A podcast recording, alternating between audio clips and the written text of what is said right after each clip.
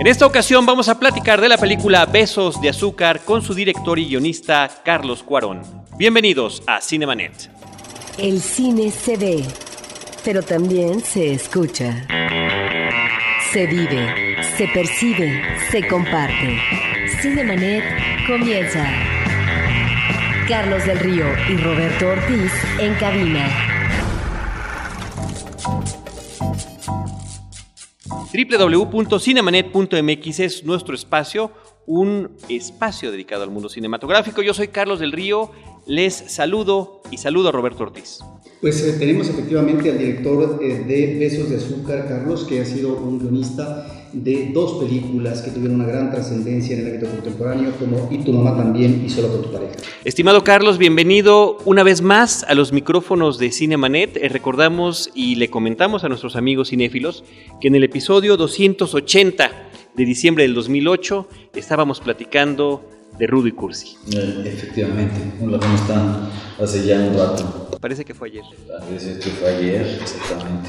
Pues ¿cómo estás? Eh, bienvenido nuevamente y lo primero que le pedimos a nuestros directores invitados y sobre todo en estos casos especiales cuando es su segunda visita, es, te decía antes de entrar a la grabación que no eh, tenemos tanto este fenómeno tan frecuentemente como quisiéramos de que los directores regresen con una película diferente, independientemente del tiempo que haya transcurrido. Eh, lo que pedimos siempre es que des una pequeña sinopsis desde tu punto de vista de, eh, de qué se trata Besos de Azúcar. Besos de Azúcar es una historia de primer amor entre dos niños de 12, 13 años, en, en un contexto pues peculiar, colorido, insólito y, y, a veces oscuro como es Tepito, o si no Tepito, eh, un barrio de, pues, de comerciantes ambulantes, ¿no? como los hay tantos en todo el país. Esta Tepito que tú presentas, eh, no solamente una situación hostil, socialmente hablando, como lo presenta tu ficción, sino también en el ámbito familiar hay situaciones de abuso, sobre todo en los pequeños adolescentes, hay intentos de violación, hay manejos de corrupción. De alguna forma se liga una cosa con la otra, ¿no? Sí, pues es que van de la mano. Yo creo que estamos perpetuando nuestros patrones neuróticos en todos sentidos y esas disfuncionalidades sociales y personales. Entonces, este, he intentado reflejarlas de una manera honesta, o sea, no estoy juzgándola. Tampoco es eh, como totalmente fidedigno en el sentido de que pues, no deja de ser una versión azucarada de la realidad. La realidad es bastante más violenta y bastante más oscura y bastante más ojeta eh, allá adentro. Y por otro lado también es bastante más luminosa, o sea, yo solo puedo retratar hasta, hasta cierto punto. En una, un, un, contexto, eh, en una historia, y, y, en la historia lo más luminoso pues, son los niños y su amor, la relación amorosa. ¿Nos puedes platicar, Carlos, de la cuestión de la filmación en la Ciudad de México? Eh, tú ahorita refieres que podría haber sido cualquier cualquier barrio de vendedores ambulantes, pero estamos ante el barrio de vendedores ambulantes, de eh, pues donde se circula droga, donde circula piratería, donde circula cualquier tipo de artículo robado y demás. Eh, ¿Qué tan complejo o no resultó retratarlo y estar en locación? Pues en, realidad en Tepito mismo solo filmé 10 días y, y, no tuve problemas porque la gente nos arropó de muy buena manera. Este, llegaba todos los días y me decían que ellos me cuidaban, la verdad, pues sí, así me sentía cuidado por ellos. Independientemente de la seguridad que llevaba la producción, es obvio. Eh, y el resto de la filmación pues fue alrededor de todo el centro histórico. Entonces, pues este, la, la verdad para mí fue una experiencia de, de conocer bien primero el, el, centro histórico y por supuesto el Tepito, yo tenía muy, muy, mal, mala percepción. A mí no me gustaba el centro ni Tepito y después esta película me gusta mucho, no para quedarme ahí, este, lo que sea. Sí, sí me mudé para, para filmar porque las distancias en el DF son enormes y yo vivo lejísimos y quería estar cerca de las locaciones y pues todo lo hice ahí, me quedó muy cerquita.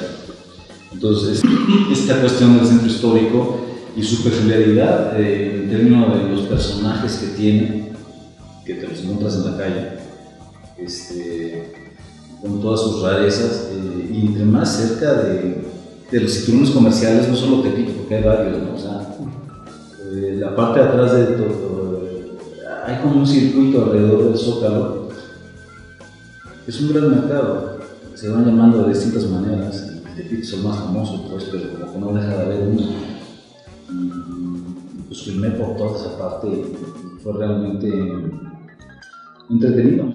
Cuando hablas de personajes y entretenimiento, quisiera que nos platicaras de los personajes que si no están en la periferia sí serían personajes secundarios como el Chiquibuki, como el personaje de Diabla o la abuelastra, es decir, la madre del padrastro, en donde encuentro que el comportamiento de ellos los lleva casi al punto de desbordarse. Esto es intencional para crear un rasgo, si no caricaturesco, sí que vaya a tono con eh, lo que sería el género de la comedia. Pues eh, más bien la creación de todos los personajes que no son los niños y sus amigos íntimos, en este caso el cacayo, que es el adulto con capacidades distintas al tipo de amigo niño, La amiga de la niña, están creados este, con la única idea de, de hacer lo que, lo que en realidad estamos haciendo con nuestra juventud, o sea, todos están creados para, para enojar a este par de niños inocentes hacia el abismo. Entonces, en, en ese sentido, eh, el Chikibuki eh, es el personaje más violento de toda la película y, el más plano, eh, porque ese sí simboliza el mal, mal, mal, mal en, todo, pues en toda su dimensión. Eh, no, en toda su brutalidad, o sea, sin ningún tipo de refinamiento, porque la Diabla aún hay, eh, a mí me parece un personaje el, más dimensionado de la película porque porque es, es, es, una madre que no solo es madre de sus hijos, a los que trata de manera muy distinta, sino que es madre de sus agremiados, y que se lo cree, y que vive esas realidades eh, que van más allá de, de, del entorno familiar, este, de una manera de poder, pues, como lo ejercen los líderes en este país, las lideresas, este, esta cuestión muy vertical y hacia lo cual eh, estamos regresando ahora y parece que nos encanta. Eh, y, y, en ese sentido, eh, la diabla es un ser mucho más emocional que su hijo, o sea, es un ser que se enamora, ¿no? el hijo no se podría enamorarse nunca. Se enamora y se deja llevar además, ¿no? Exacto, ¿no? y que le están urdiendo un cuatro, digamos, por atrás y no se ha dado cuenta por más avispada que sea etcétera. Entonces es un personaje con muchos matices y muchas dimensiones y muchos niveles que no tienen todos los otros personajes, sobre todo los malos, ¿no? Eh, eh, y, y, esto es, es, un poco a propósito, eh, porque es la suma de los personajes adultos, lo que, lo que estaba buscando yo en, en términos de, de la opresión, porque eso es lo que siento que están viviendo los chavos. Este, esta educación a base de ignorarlos, que es lo peor. Uh -huh. O sea, la ley del hielo, por eso es un bullying tan espantoso, es más inocente.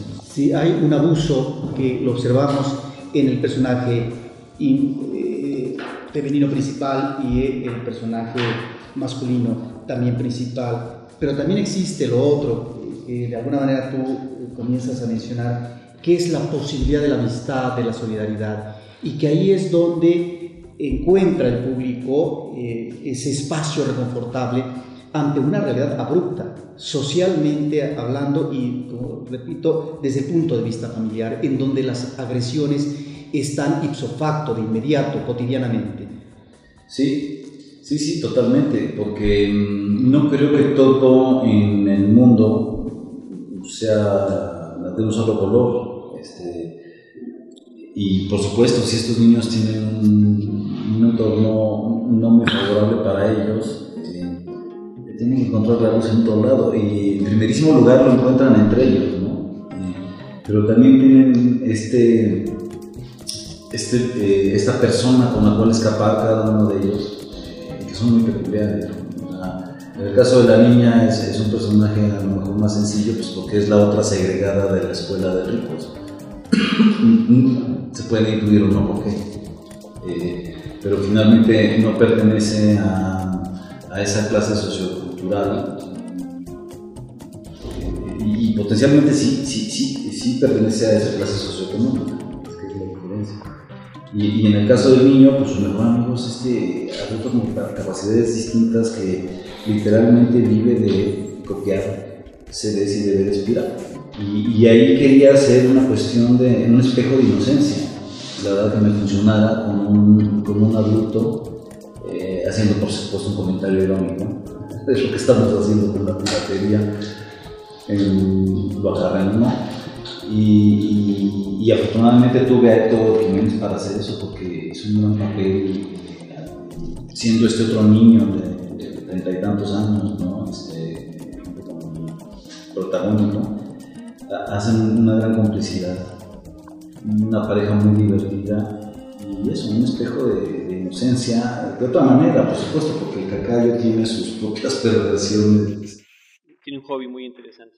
Oye, eh, ¿están los niños en ese sentido, vaya, por lo que estás narrando en tu película, por lo que vemos cotidianamente, están creciendo más rápido, están siendo más empujados, lo decías, empujados al abismo, de alguna manera es literal, ¿no? Lo, con, con, cuestiones que suceden en tu película, eh, pero ciertamente ahorita que dices son niños de 12, 13 años, ¿no? Yo eh, viendo la película me los imaginé un poco mayores. No sé si ya malinterpreto, yo mismo tengo esta ya percepción distinta de lo que espero que sean o cuál es el comportamiento infantil, ¿no? Están en esa etapa de transición de adolescente. Sí, no, eso para mí fue algo importantísimo, porque, o sea, por ejemplo, yo lo que le digo a los niños ahora que estuvimos haciendo las entrevistas es que qué bueno que la hice el año pasado, porque este año ya no hubiera sido con ellos. O sea, sí, sí, los niños crecen muy rápido, eso lo sabemos, y, pues yo necesitaba este par de personajes, uno tiene infancia y el otro apenas empezando a entrar en la adolescencia. Hay una cuestión de inocencia y de pureza, y, en cuanto entra la hormona, todo se sexualiza. Y pues la historia iba por ahí, la verdad. Este, eh, entonces, pues no quería que, el niño hablara así hice un taller de actuación de a los niños, entonces si les cambiaba la voz los tenía que sacar. Igual a las niñas, ¿no? Si crecían y, desarrollaban mucha bullying, pues chao. Y es que la verdad es rapidísimo, uno casi no se da cuenta, pero yo tenía registros en video que me mandaba la maestra, que es eh, Paloma Redondo, la, la, mamá, la policía de tránsito. Este, entonces, eh, de repente empezaba a ver con, eh, su desarrollo cuando evitaba ver los videos del medio, Y es importante la cuestión de la edad, por eso te digo, pues, este, y, la cuestión de que al final, digamos, a la juventud entera es a la que nos estábamos llamando entre las piernas. Y esta, y esta historia de amor lo que, eh, lo que quiere es decir que, que a pesar de eso este, hay luz porque lo que, lo que estos dos niños logran al final es liberarse, sea cual sea el final que el público decida para estos dos, porque hay un final abierto. Es clarísimo que como está hecho, filmado, la intención de los niños al hacer lo que hacen, como lo hacen, se están liberando. Has mencionado en alguna entrevista que hay un referente cinematográfico eh, para que hicieras esta película de de Azúcar mencionaste la película Melody. Yo consideraría también, en el caso de la novela francesa, creo que también lo has considerado, los 400 golpes y sobre todo ese final extraordinario de Truffaut. Y de alguna manera ubicaría yo también Telma y Luis, ¿así es? Eh, no, lo de Telma y Luis no. Eso sí, sí esa, esa, sí, esa sí fue... O sea, cuando se nos ocurrió a Luis y a mí, a Luis, el escritor y a mí, el, el final, mi referencia fue más Butch Cassidy. El Telme Luis no, por una razón muy obvia. El Telme Luis pues, sí se da en la moda, pues, no hay de otra. Está muy difícil sobrevivir a, ese final. A ese final inesperado, como se llamaba la película en México, por cierto, ¿no? en, esos, en esos títulos que les ponen en los, los filmes. ¿no? Eh, y por supuesto las otras dos sí, o sea, Melody en términos del primer amor, ¿no? Este, yo no quería hacer una película tan bonita ni tan cursi. Bonita, sí, cursi. Este, pues porque, pues no, no es lo mío. Pero sí me gusta mucho el, tono, los 400 golpes y creo que, en ese sentido los de azúcar está más cercana tonalmente a los 400 golpes que a Melody.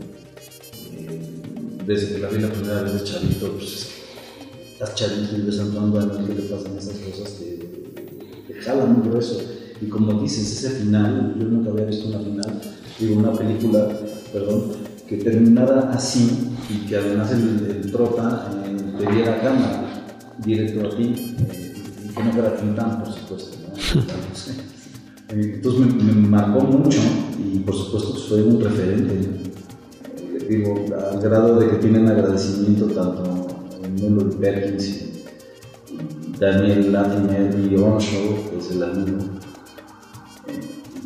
y Antoine Daniel, que pobrecito sí dice, la tuvo que solita, el amigo lo traiciona. En cuanto al ambiente de barrio, me parece que el arranque de la película nos da eh, un registro, una idea eh, muy puntual de lo que es ese contexto geográfico.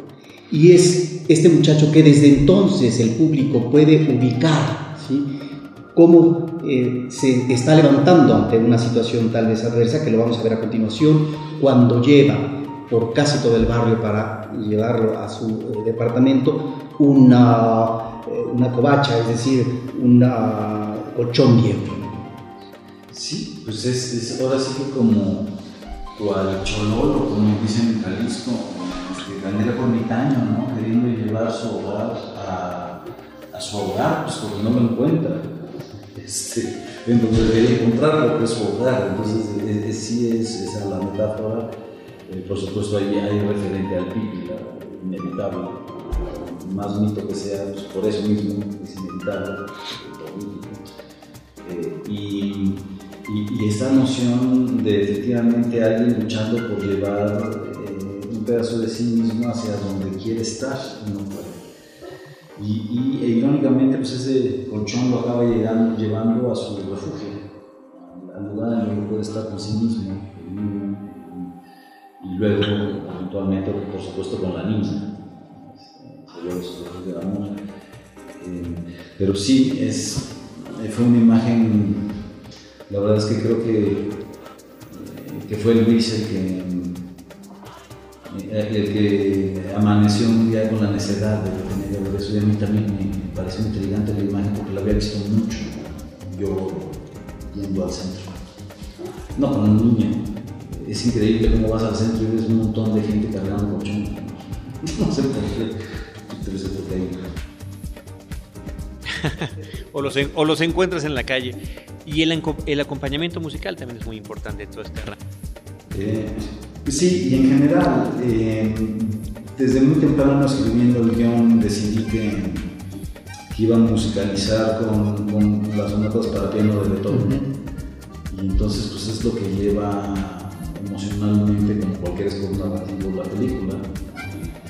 Es una elección a lo mejor un poco extraña pues, porque estamos en el siglo XXI, pero eso fue lo que me gustó, justamente el contraste entre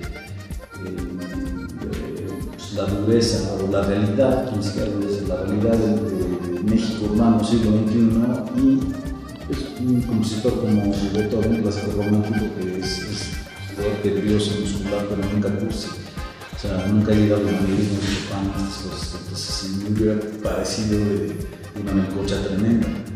Eh, me, me, interesaba mantener ese tono en donde no, no rayara yo en la cursilería ni en el sentimentalismo en ningún momento muy afecto al programa. Y, Beethoven me ubicó totalmente. Este, se volvió un gran compañero de viaje para, para la visita. Pero también está el otro elemento popular musical, no sé si son los ángeles negros, que es lo que escucha cotidianamente la madre del padrastro. Sí, la doña Delfina, pues como, buena señora mexicana, que todos las conocemos, pues, hoy el radio de las románticas, y hoy en específico las, la nueva romántica de los 60 y 70 en sí, rolas de los pasteles verdes, de, ¿cómo se llaman? Los quinos, Leodán, Clave, Piedra y todos estos. Eh, y entonces, pues, para mí eso era un comentario irónico, además de que es una realidad, mucha gente vive eternamente con el radio puesto. Eh, el comentario de, de, que esta familia se la pasa eh, escuchando y cantando canciones de amor y eso es lo único que no le dan y, el niño recibe ahí mismo. Entonces, por eso la búsqueda de elementos exteriores para, para ubicarse, encontrar su afecto.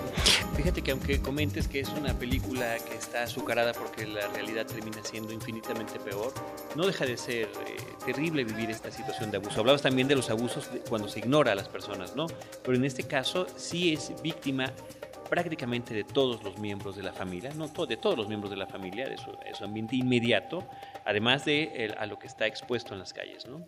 Sí, eh, pues esa, era la idea, ¿no? Generar un ambiente opresivo.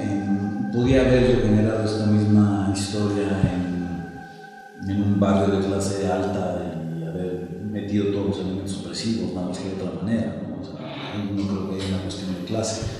Me pareció mucho más interesante este contexto popular, eh, pues por toda la situación, o sea, lo que muestra, estas ironías de la, del México contemporáneo en donde el, continuo concubinato entre autoridad y criminalidad, ¿no? O sea, el, que vende piratería es esposo de la policía de tránsito y, la líder de ambulantes es novia del jefe de sector de policía, y a su vez eh, tiene contacto directo con el delegado eh, que la está chantajeando.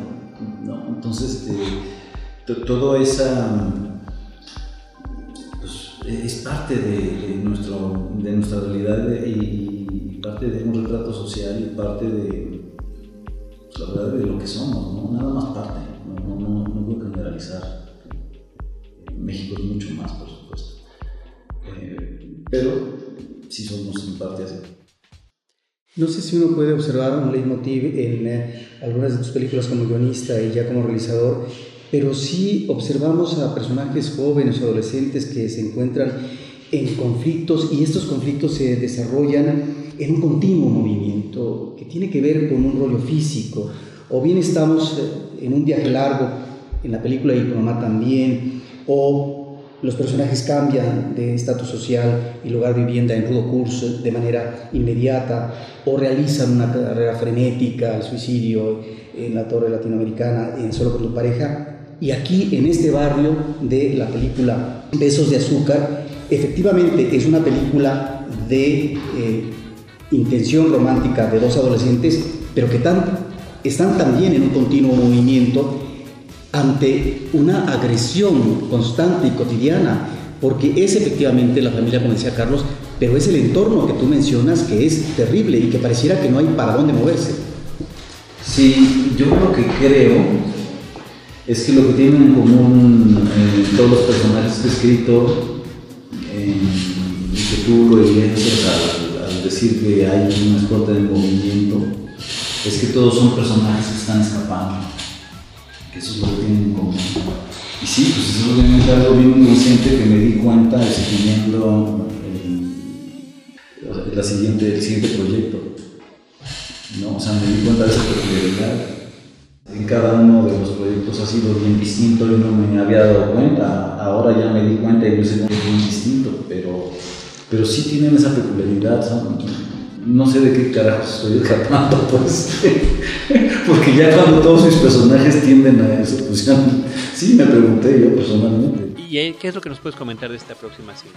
¿En qué proceso va? Eh, pues acabo de finalizar el, primer tratamiento junto con Luis Uraviaga y está en la etapa en la que tengo que presupuestarlo para, pues, para saber de cómo va a salir la pedrada.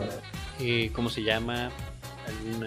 Todas esas cosas, no, o sea, hasta que no haya película vale gorro. Ya que, ya que haya película, haremos otro podcast.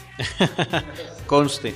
Bueno, por lo pronto, eh, sigamos hablando de estos personajes. Nos platicaste un poquito en la cuestión del casting, lo, el trabajo que hubo con, con, los niños, sobre todo, lo que significó, pero también eh, en los otros eh, personajes. ¿no? A mí en particular, eh, Enrique Arreola, a quien yo veía como un personaje bondadoso, creo que no sé si es la primera vez que lo veo en un papel villanesco como este, terrible, este, y bueno, de párpados azules a besos de azúcar hay un cambio radical.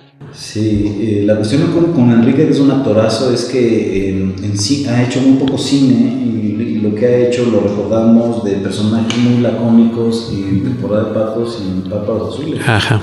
¿no? Dos peliculones y dos personajazos, este, por cierto. Y, y es lo que comentaba yo con él, que es un personaje en donde, en, donde no hay laconismo, al contrario, en donde es este cinturita, eh, ligado, ¿no? este, multiusos eh, y, pirata, pues, de piratería. Y, la verdad es que lo hizo muy bien, eh, soy muy clavado de las actuaciones, entonces ensayo mucho.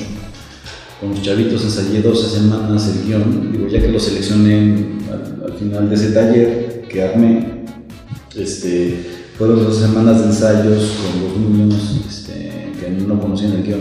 Entonces, pues fuimos en esas 12 semanas ensayando las diversas escenas eh, y a veces eh, incluyendo a los adultos. Paralelamente ensayando con los adultos primero pues escritorio, porque con ellos pues, sí se puede hacer, eh, con niños no, lo hace de otra manera.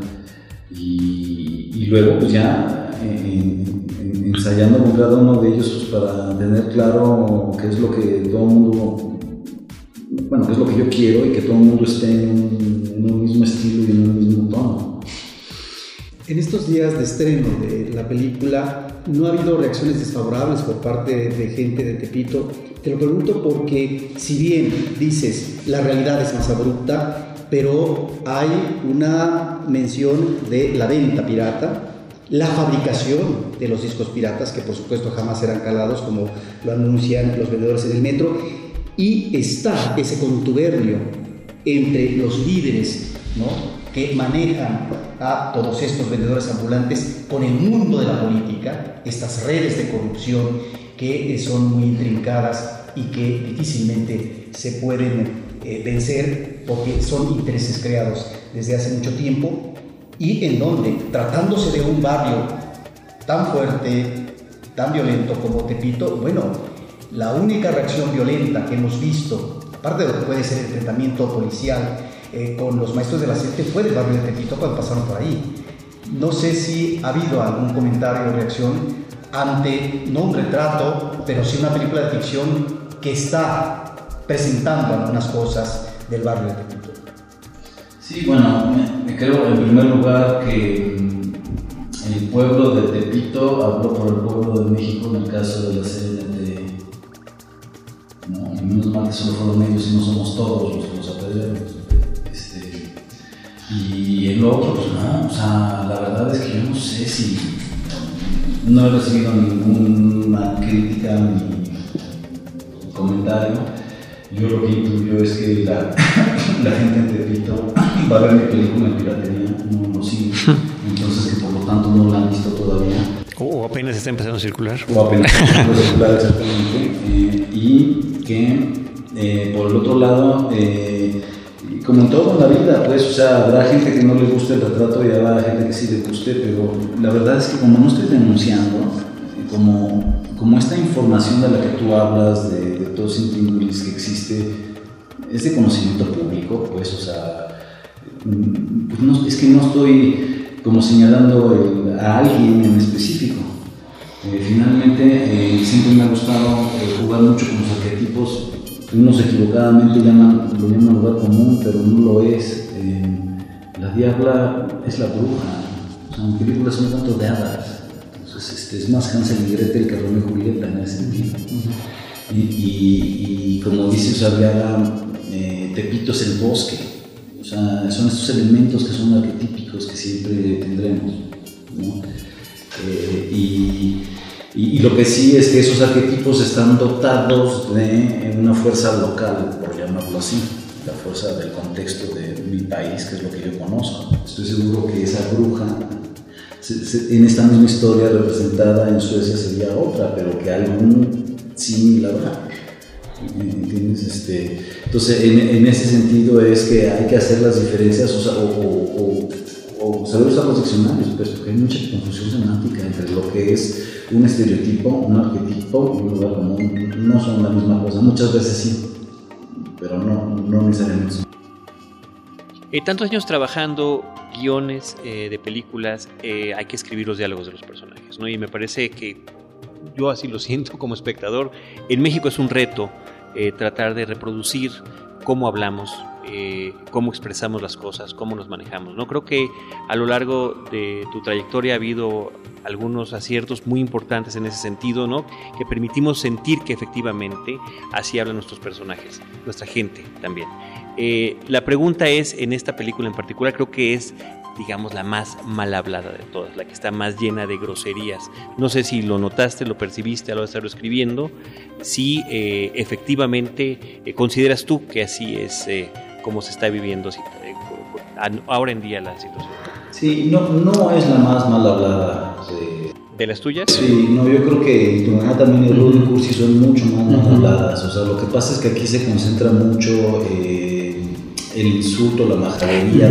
La agresión, yo creo que el factor de la agresión es el que da ese efecto. Y viene del mundo de los adultos, o sea, en realidad ninguno de los niños habla con groserías, habla, el niño habla coloquialmente, o sea, si dice güey, pinche, pero pues, perdón, eso no es grosería, eso es coloquialismo.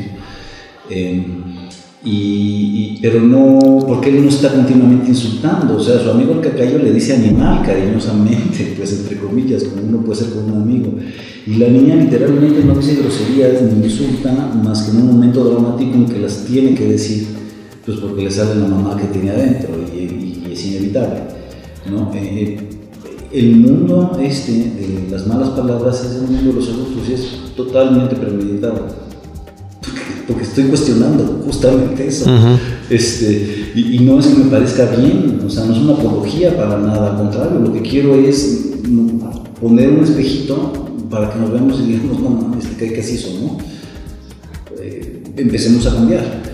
Este, eh, esta acumulación es lo que yo siento que se está sintiendo, que es muy fuerte, y sobre todo porque el personaje de la diabla de 10 palabras dice 18 groserías y lo que pasa es que a mí me pasó eso. O sea, yo conocí a una señora que me insultó durante 3 minutos sin repetir el insulto y se dedicaba más o menos a lo mismo.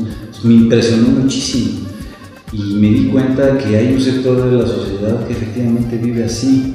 O sea que es muy mojigato decir, no, mi hijo no habla así, no, espérate sal y oye cómo habla tu hijo con sus amigos, ¿no? En primer lugar.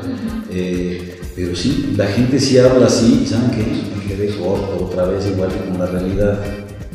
Este, cuando estuve filmando ahí, me di cuenta que, hombre, mucho más eh, fuerte la carga de groserías y de insultos y de albur con el que se manejan ahí, en específico, en esa zona donde estuvimos filmando, que es el centro de la ciudad. Y y para mí lo importante es en realidad cómo la dialogación llega a un lado muy rico a base de no exagerar en el lenguaje. O sea, porque sí podía haber puesto lo verdaderamente realista, entonces creo que sí nos hubiéramos empalagado de nosotros. Algo que queda muy claro en la cinta es este comportamiento hostil, agresivo, grosero de los adultos se reproduce, se parece, pareciera que fuera una reacción mecánica en los niños o en el mundo juvenil. Nuestros personajes, en tanto que están en esa esfera tal vez de protección momentánea que es la inocencia, pero sí otros personajes como el chikibuki, eh, los niños que orinan al personaje principal o bien los hermanos eh, que tienen realmente un comportamiento muy agresivo en el espacio familiar. Eso es muy interesante porque ahí estamos viendo esta reproducción de conductas eh, que devienen de los adultos y que finalmente a la vuelta de la esquina y a través del tiempo van a eh, ser un espejo del mundo. Exactamente, es que ese es el problema. o sea, se llaman patrones neuróticos y los patrones neuróticos son personales y son sociales. Eh, por desgracia, estamos repitiendo socialmente eso. Eh, y, tiene, ¿Y cómo se separa ese patrón? Pues necesitas conciencia. ¿no? Entonces, ¿cómo se rompe, por ejemplo, el patrón del, del padre golpeador? cuando uno eh, es padre decide conscientemente no golpear a su hijo, entonces ahí ya rompiste el patrón generacional en tu familia. Y, este, y yo no me puedo poner a dar clases de, de, esto como si fuera de National Geographic o de Canal 4 y ondas cristianas, pues no es lo mío. O sea, yo, yo, mejor muestro la, eh, socialmente cómo está la descomposición y, y, y como si en medio de esa descomposición existe la luz. Porque hay algo que estamos ignorando todo el tiempo cuando vemos la película. Es que los niños son parte, estos niños luminosos son parte de ese entorno oscuro. Y ahí nacieron. ¿no? Y entonces, ¿qué es posible eh, la luz eh, en medio de, tanta oscuridad? Y la razón de que ellos son luminosos es justamente porque los han segregado. Justamente porque los han hecho a un lado del nicho de influencia y de cariño y de afecto en donde culturalmente eh, todo este universo que está retratado en la película, eh, ciertos valores son distintos y cosas están permitidas, como sucede en el centro histórico. Eh, ya hablamos de algunos referentes fílmicos del cine internacional. De alguna manera también nos recuerda tu película otras cintas que tratan estas realidades tan adversas. ¿no? Yo en particular, dos que me vinieron a la mente por diversas circunstancias son Perfume de Violetas eh, y de la calle de, Gerardo Torto.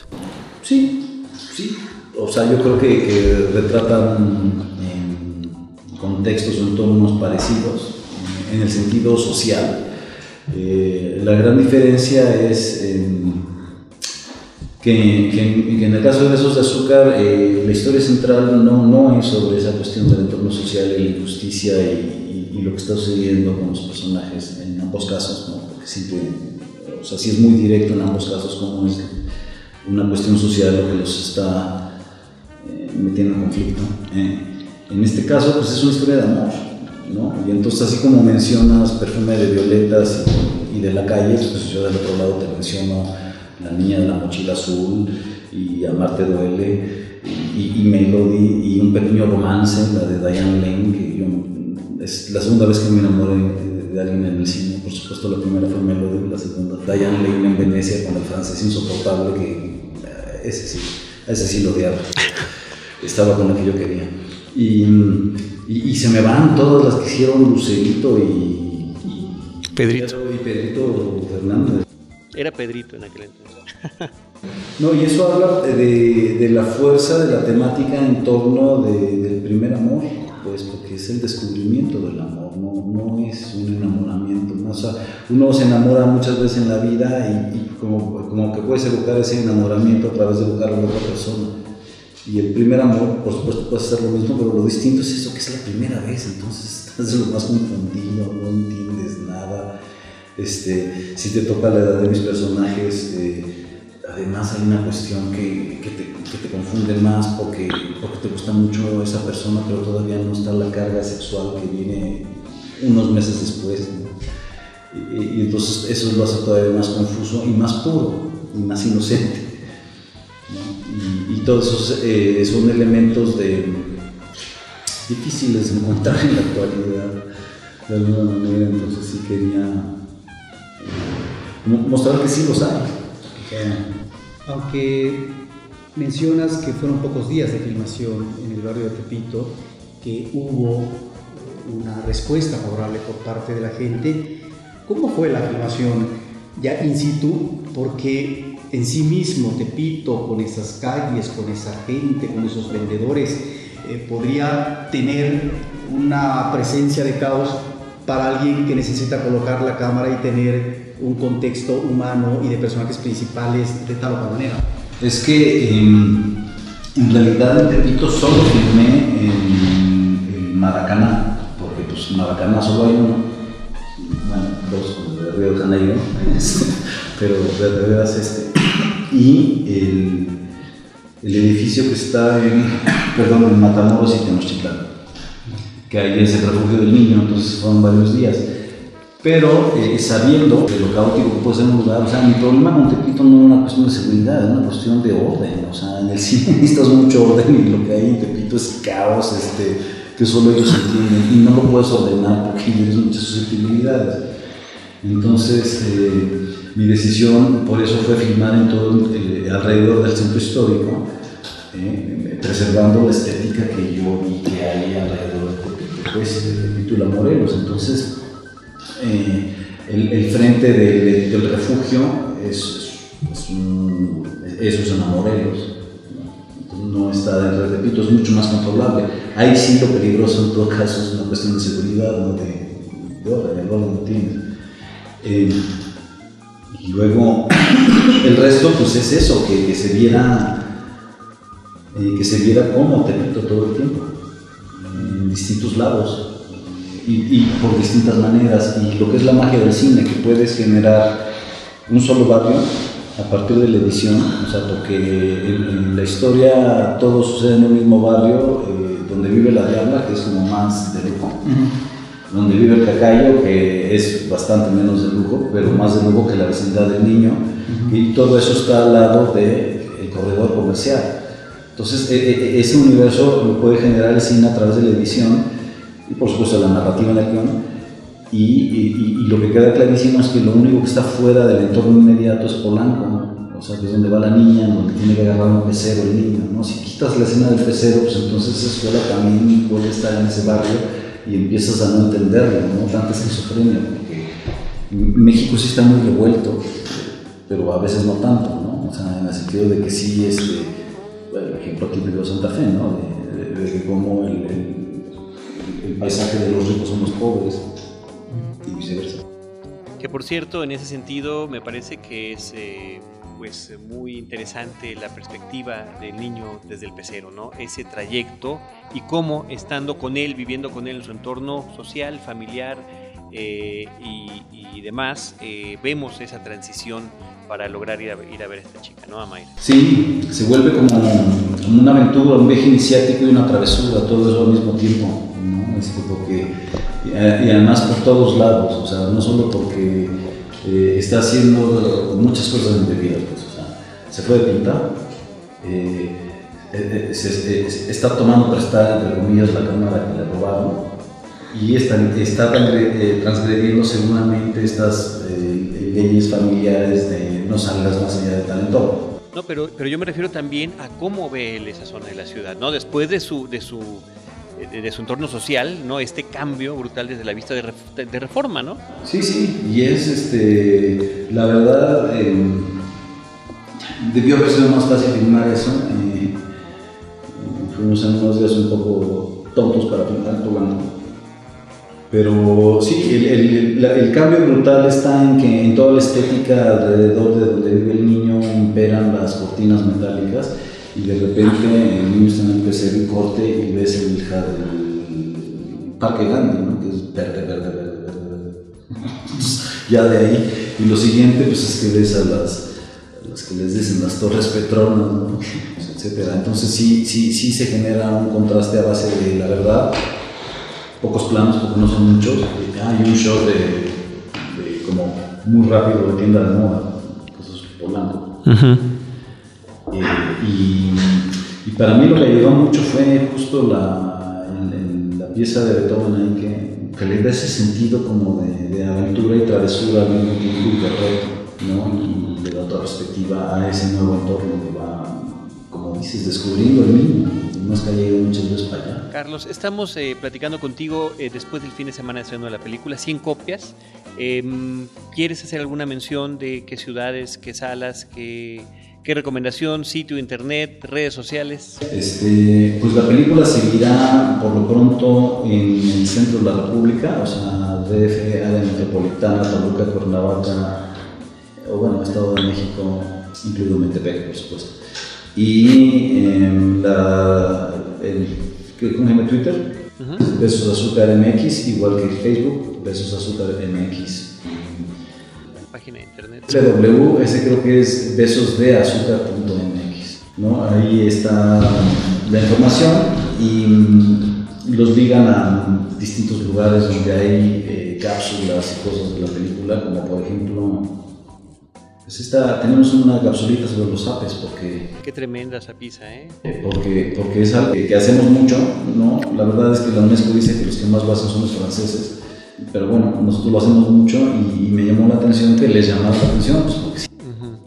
Eh, y entonces hice una cápsula eh, que muestra en 19 segundos los apes de la película y al final hace la pregunta, ¿quién dice que solo a apes se aprende? Porque pues justamente es parece que ese es el camino que hemos seleccionado para nuestros hijos y nuestro futuro y, no creo que sea el mejor camino, la verdad. ¿Algún comentario final para los amigos cinéfilos? Pues nada, que los invito al cine y que los invito también a que escuchen el soundtrack que está ahí eh, a la venta en pues, los distintos eh, tiendas digitales y físicas con estas actualizaciones de la nueva ola y el libro que está en librerías eh, las librerías de veras. Muy bien, pues muchísimas gracias, Carlos Corón, por acompañarnos nuevamente ante los micrófonos de Cinemanet.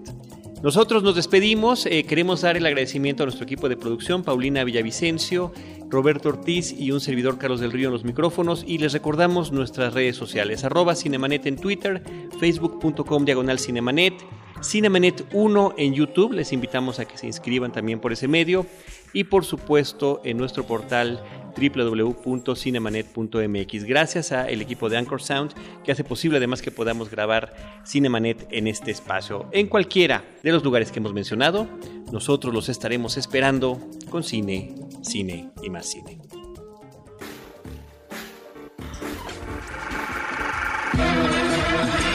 Cinemanet termina por hoy.